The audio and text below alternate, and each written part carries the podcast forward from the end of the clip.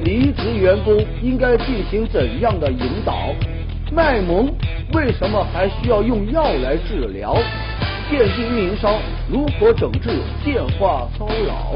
更多精彩尽在本期《杂志天下》。观众朋友，大家好，欢迎收看《杂志天下》，我是廖杰，和你一起来关注正在流行的话题。节目开始，杂志封面最新一期《二十一世纪商业评论》封面话题是：我有一个前同事，帮他没有负能量。前不久啊，搜狐、优道、大众点评的高管被前员工。抹黑爆料，一时间离职员工的负能量是引发了关注。于是啊，一些企业呢就开始对这个离职员工啊进行有意识的管理。你比如腾讯啊，他积极的为前员工啊提供就业或者是创业的信息，支持他们自发组织一些活动，同时呢还邀请他们常回这个公司啊看一看。当然了，这样的做法呢也得到了一些回报。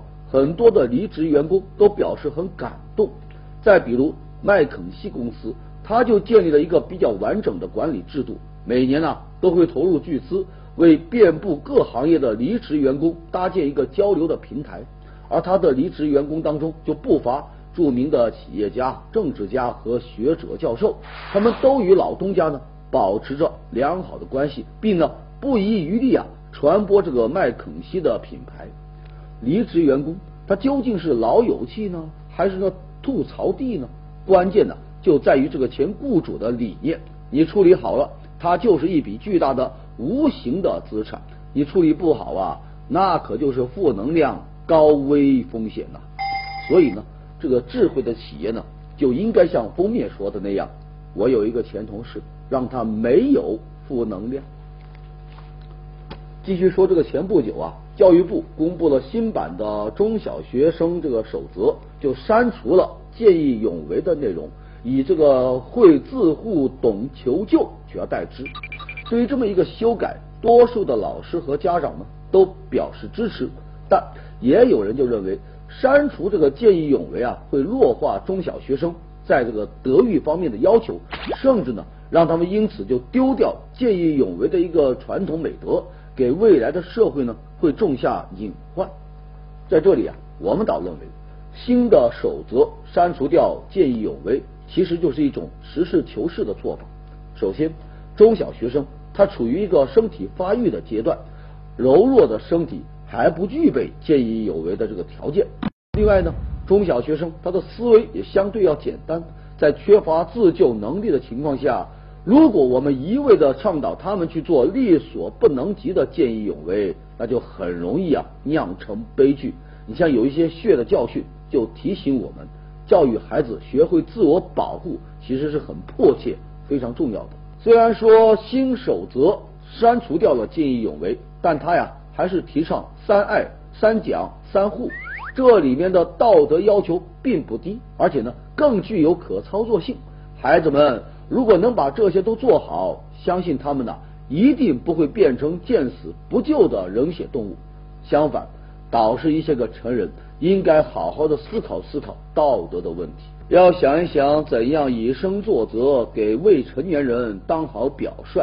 要知道啊，这道德教育啊，身教总比言传更能够深入人心。前不久，黑龙江出现了大量的高考生品德加分的事儿。鸡西某中学一个班就有十二个人获此殊荣，因此呢，就被人称为是雷锋班。之后，这个教育主管部门就解释说，这个程序啊符合要求，这个班的整体素质它就是比较高，就像有些班级有好几个学生考上清华北大是一样一样一样的。说起这个高考加分呐，对于裸考的普通学生来说，那满满的都是泪啊。有人就认为要德才兼备，德是应该为首，但是呢，这么一个品德加分，你细加推究，人们还是有一些疑问。首先，根据所谓的外在事迹来区分哪一个同学的思想品德更突出，似乎啊有点形式主义。其次呢，还可能存在。习惯性的一些个认识误差，把乖孩子、听话孩子直接就等同于品德好的孩子。再次，思想品德，它强调的呀是一个人的自我内心的修养，而思想和修养这个如何衡量，又如何量化呢？早在魏晋南北朝，科举制度啊还没有出现，那个时候的人才选拔呢，就是所谓的举孝廉，而正是因为举孝廉将这个道德标准化了、数量化了，才导致呢当时的选拔制度啊流弊丛生。要我说呀，弘扬思想品德那是挺好的，但事关高考公平，那一定要宁缺毋滥，切不可扩大化呀。就像胡适说的那样，一个国家如果人人都开始讲规则，而不是大谈道德，那最终道德自然就会回归。现在正值暑假时期，那打着各类名目的这个夏令营啊，是大行其道。这夏令营本该是孩子们寓教于乐、家长们乐得轻松的暑期项目，可现如今呢？却有些变味了。越来越多的主办机构推出各色游学夏令营，行程短，收费高啊，只是走马观花，却动辄呢收好几万的学费。有的呢，只是跑到北大清华的大门口拍个照片，进都没进去就完事了。有的海外夏令营啊，甚至还参入到了这个购物的环节。尽管如此，前来报名咨询夏令营的家长啊，依然是络绎不绝。价格再高也趋之若鹜，这一方面呢有从众心理在作祟。你像有家长就说了，亲戚朋友同事他们的孩子啊都报名参加了夏令营，如果咱家孩子不去啊，既显得落伍也没有面子。另外一方面，有些学校打着游学的名号，要求学生参加夏令营。如果你不去的话，那就有可能得罪学校和老师啊，就会影响到孩子之后的学习和生活。但由于缺乏基本的行业标准和必要的监管，那夏令营市场啊，真是鱼龙混杂。商家只要会忽悠，就能赚一个盆满钵满。据一位业内人士透露，这个行业呀，几乎就没有准入门槛，一些民办的培训机构和个人。他无需什么营业执照啊、资质审批啊，只要通过学校和老师能招到学生，他就能够自行组织什么夏令营。还有些仅仅具有旅游业务资质，或者是仅仅只有教育培训资质这样的公司呢，就打起了一些擦边球，通过夏令营大捞一笔。而真正的暑期教育早就抛到脑后了。在这，我们就希望这夏令营啊。可千万别成了夏令营。继续说，为了解决这个男女生比例失调的问题，安徽长丰县在二零一一年呢，就大胆进行了一个姓氏改革。怎么改革呢？就规定啊，这新生儿如果你随母亲姓，就可以获得一千块钱的奖励。这不，三年过去了，这改革的效果如何呢？最近。有媒体做了调查，就发现呢，这长丰县的男女比例啊，已经由当年二零一一年的一百三比一百下降为一百一十四比一百，效果很明显呐。姓氏啊，在咱中国人的心目当中，那一直就很重要，甚至呢，都形成了一个系统的文化。首先就是父姓啊，这个香火的延续呢，必须要随着父亲的姓。第二呢，就是父居。也就是男娶女，结婚后女方必须要到男方家居住。第三呢，就是父系啊，你随父亲姓这一方好像才是自家人，比如叔叔啊、侄儿等等，而外公外婆外甥好像就会被称为是外人。由此可见，一个跟谁姓的问题，这里面就充满了性别的划分和重男轻女的观念。在这一点上来看，这长丰县利用姓氏改革，倡导性别平等，可以说是一种尝试和创新。不过，有专家就指出了，从远古到现在，我们每个人都继承着众多姓氏的血统，在历史的长河中，姓氏的价值啊，其实是很有限的。所以呢，这孩子究竟是跟父亲姓还是跟母亲姓，并不是一个要命的话题。正所谓，没有限制就不会有歧视啊。接下来我们来关注一个话题，那就是如何在帮助贫困学生的同时，来保护他们的隐私。慈善呢，其实可以分为三种境界，就匿名捐助，让受助人呢也匿名；还有公开捐助，让受助人匿名；还有就是公开捐助，让受助人呢也公开。你像有一些公开而又高调的捐助，就希望通过媒体的宣传，让天下人尽知。为自己为机构获得好名声，这呢不能说是至善，顶多算是有私之善。假如个人机构或者是某些组织利用慈善进行不正当的经营，这种善呢，甚至就是伪善。你像不法商人丁雨欣，在被侦查阶段，他就自供了他的这个高调慈善的真正的目的。他说呀。我就是想通过慈善来提高社会影响力，让领导知道，让我自己呢免于刑事责任。而与此相反，你像有明星做慈善就非常的低调，他呀就是这个古天乐，从汶川地震到现在，他默默捐赠了将近七十所学校。如果不是导演啊东升爆料，没有谁知道。对此呢，人们纷纷称赞他是隐秘而又伟大。有心理学家就提到，于受助人而言，谁都不希望自己啊被贴上一个贫困生的标签，哪怕事实如此，他们也不愿意因为贫困而报上有名。物质的贫困已经让他们很难受，你四处宣传这样的受捐呢，往往会让他们造成更大的心理压力。这种慈善，从某种意义上来说，其实啊也是一次伤害呀。从这个权利的角度，隐私权是每一个公民应有的权利，贫困也是贫困者的隐私啊，应当受到尊重。慈善需要透明，隐私呢又需要保护，这两者如何兼顾，就考验主办方和监管者的智慧和能力了。在这里啊，我就想起了思想家阿伦特说过，善行是一种隐匿起来不被他人看见。或听见的美德。接下来看最新一期的《瞭望》文章标题：山西村落古建筑文物频遭盗卖。说这个山西啊，是全国古建筑遗存最多的省份，有寺庙、民居、有戏台等等古建筑将近三万多处，绝大多数啊都分布在小村落。近年来，大量的古建及构件被盗窃或买卖。然后最夸张的是啊。很多村里边啊，甚至整座的戏台、整座的庙宇啊都被拆走了。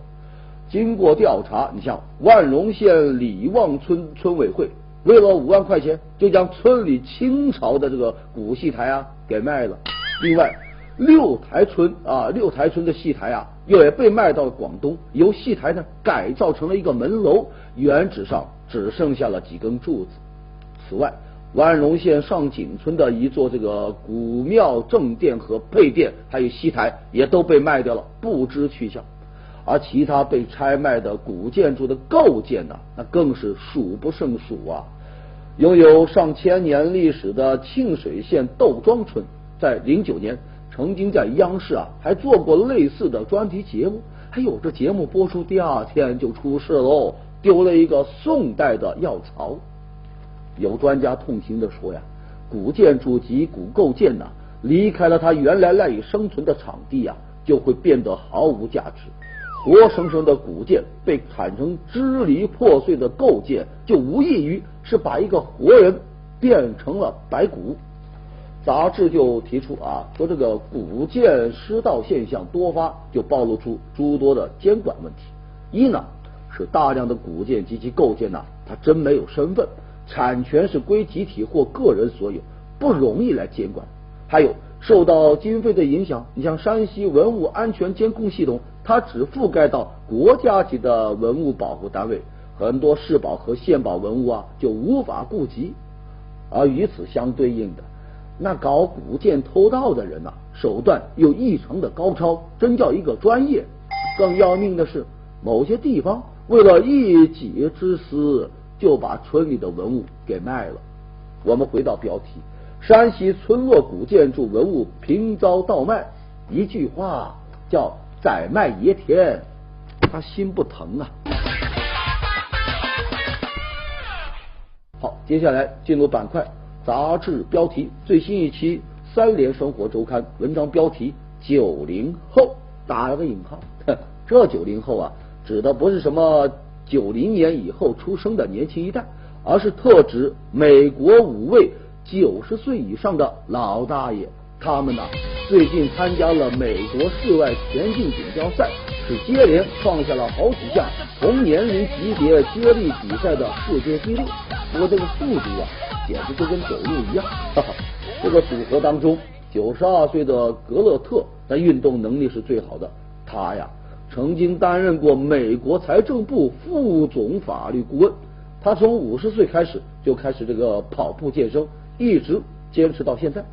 这中间他得过很多奖啊！他在他们家小区啊很有名啊，经常有年过半百的老太太指着他娇嗔的说：“他可是有名的小伙子。”好，来看最新一期的易读文章标题：“萌萌哒是病得治。”萌这个词啊，从开始流行到席卷网络，不过也就才十来年。杂志就提到。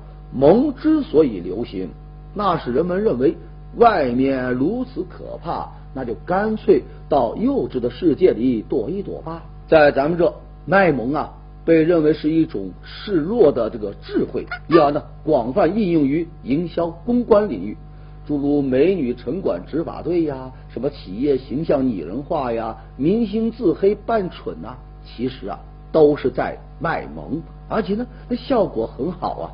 卖萌那就是一种营销。此外呢，你偶尔卖个萌啊，还可以成为人际关系的润滑剂。你可爱的下属就容易得到上司的这个喜爱。谁会把可爱的卖萌的下属视为威胁呢？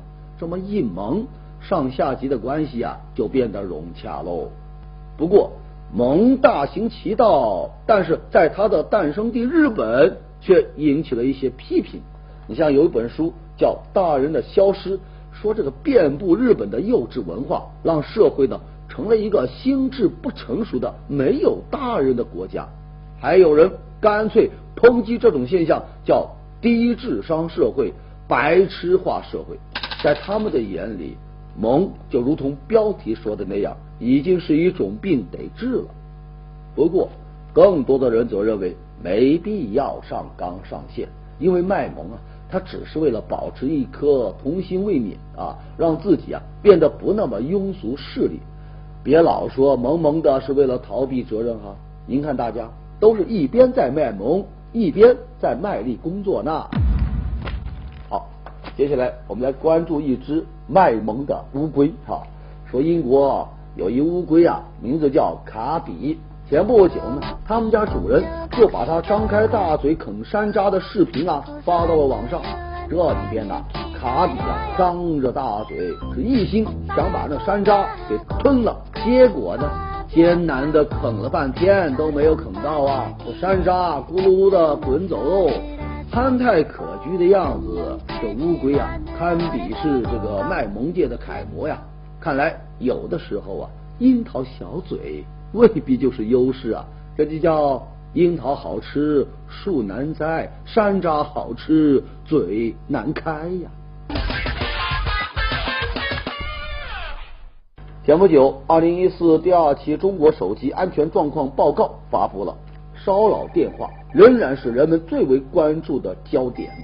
报告就显示，第二季度的骚扰电话呈现出井喷的势头。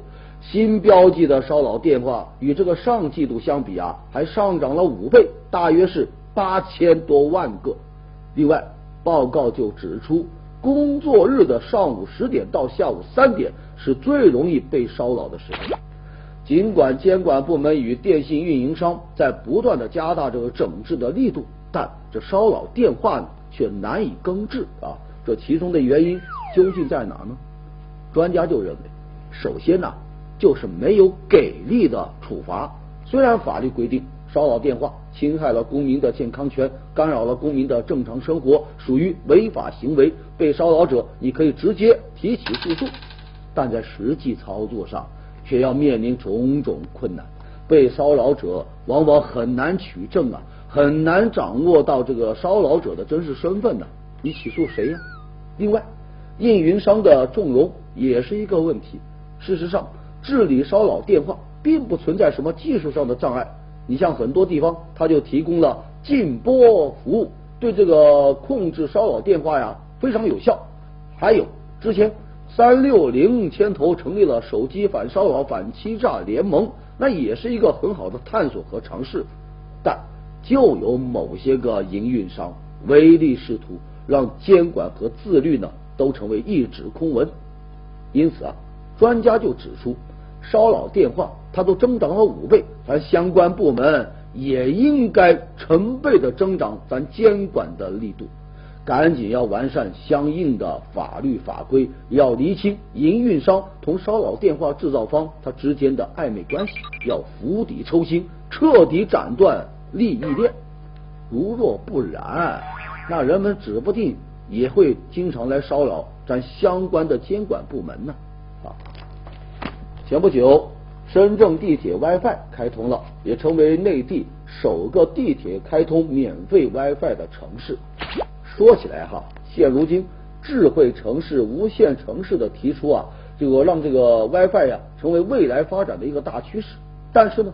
在宏观的社会背景下，这就存在一些问题啊，那就是免费 WiFi 究竟是由这个有关部门来负责呢，还是应该回归市场运营呢？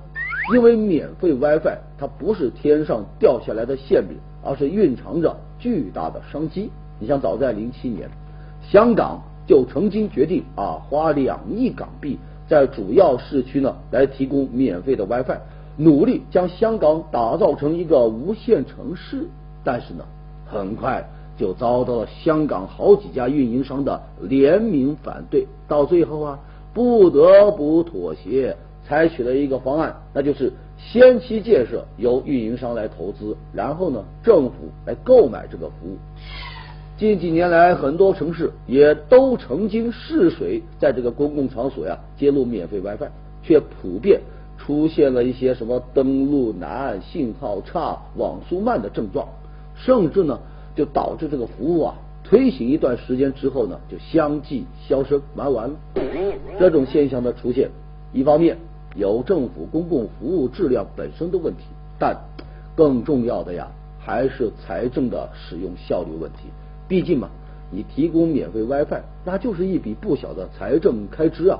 而政府的财政收入并没有宽裕到这样的程度，谁提供免费 WiFi，谁有能力买单，收入从何而来？正在热衷于智能城市的地方，都应该好好的思考思考。那么，首先需要思考的就是，免费 WiFi 究竟是交给市场呢，还是交给市长呢？来看最新一期的《南方人物周刊》文章标题：邓超做爆米花电影挺好。六月二十七号，好莱坞影片《变形金刚四》上映，国产电影啊，那是纷纷避开了这么一个档期。结果呢，邓超于白眉却做了一个非常疯狂的决定，与这个《变形金刚四》啊同天上映。邓超自我调侃说。我们比较虚荣，要死呢也得死得漂亮点。有人就觉得，哎呦，他们不知轻重啊。有人还在等着看他们的笑话，有人呢则替他们担心啊，怕会输得很难看。邓超却说呀，中国人缺少笑声，需要笑声，他就相信的力量。在影片宣传的时候，他就提示啊，观看此片不应该带餐巾纸，应该带尿不湿。因为这个笑点太密集，全程无尿点。啊，电影《分手大师》上映后，有人就认为此片开创了一个新的喜剧形式，也有人说它就是一部闹剧。你像著名编剧陆天明，也就是陆川的爸爸，还发微博炮轰此片恶俗。还有人认为这就是一部爆米花电影。对此呢，邓超啊并不抵触，他就说。做爆米花电影挺好的，卓别林的也是爆米花电影，金凯瑞那也是爆米花电影，变形金刚那也是爆米花电影。爆米花电影并不是贬义，而是一种工业类型。而咱中国呀，恰好就没有这个工业。我们回到标题，做爆米花电影挺好。看来啊，这电影名字是叫《分手大师》，其实呢，他千方百计的是想做牵手，和爆米花牵手，和票房牵手。好，接下来三联生活周刊，让标题：肉疼和心痛。心痛的时候是一种什么样的感觉呢？不少经历过的人呐，就形容：哎呦，那感觉呀，就像是真的有人拿小刀在挖自己的心脏一样啊！那也就是肉疼啊。这个词啊，不光咱中国有，其他很多国家语言当中也都有类似心痛的词语。看来感情上的不适和那生理上的不适很容易混在一起。为什么会产生这样的感觉呢？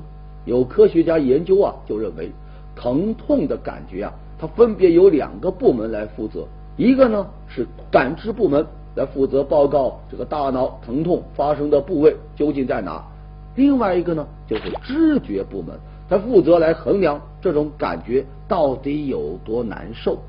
而肉疼和心痛呢，刚好是共用了同一个神经回路，是由同一个感知部门来负责调控的，也就是说。肉体和心理在这个部位啊是殊途同归了。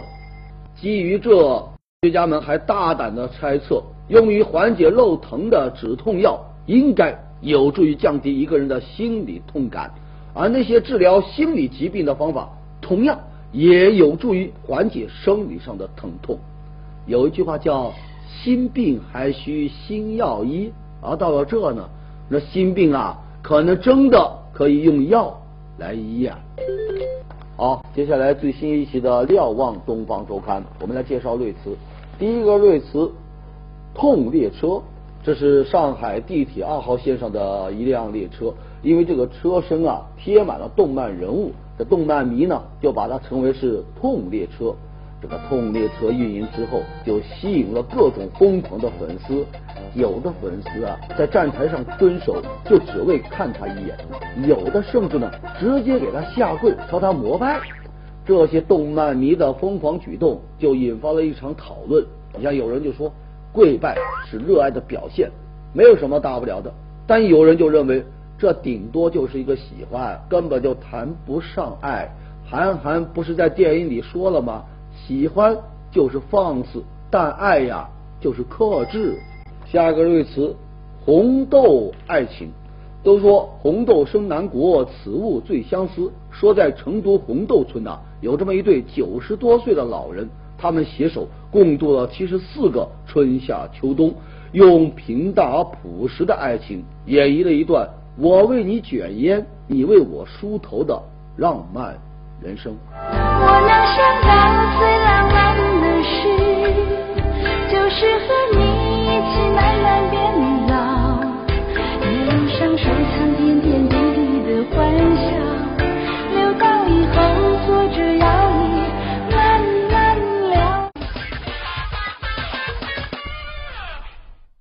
接下来进入到板块杂志图片。电话亭里养金鱼，这是不是可以和金鱼打电话聊天呢？笔记本被画成了笔记本电脑，这是神笔马良的杰作吧？自古人才出超市，那货架阿姨又出手喽。好的，感谢收看杂志天下。想要获取更多的新闻资讯，可以关注江西网络广播电视台的官方微博和微信公众平台。读杂志观天下。杂志话题多，明天中午接着说。节目最后，天下。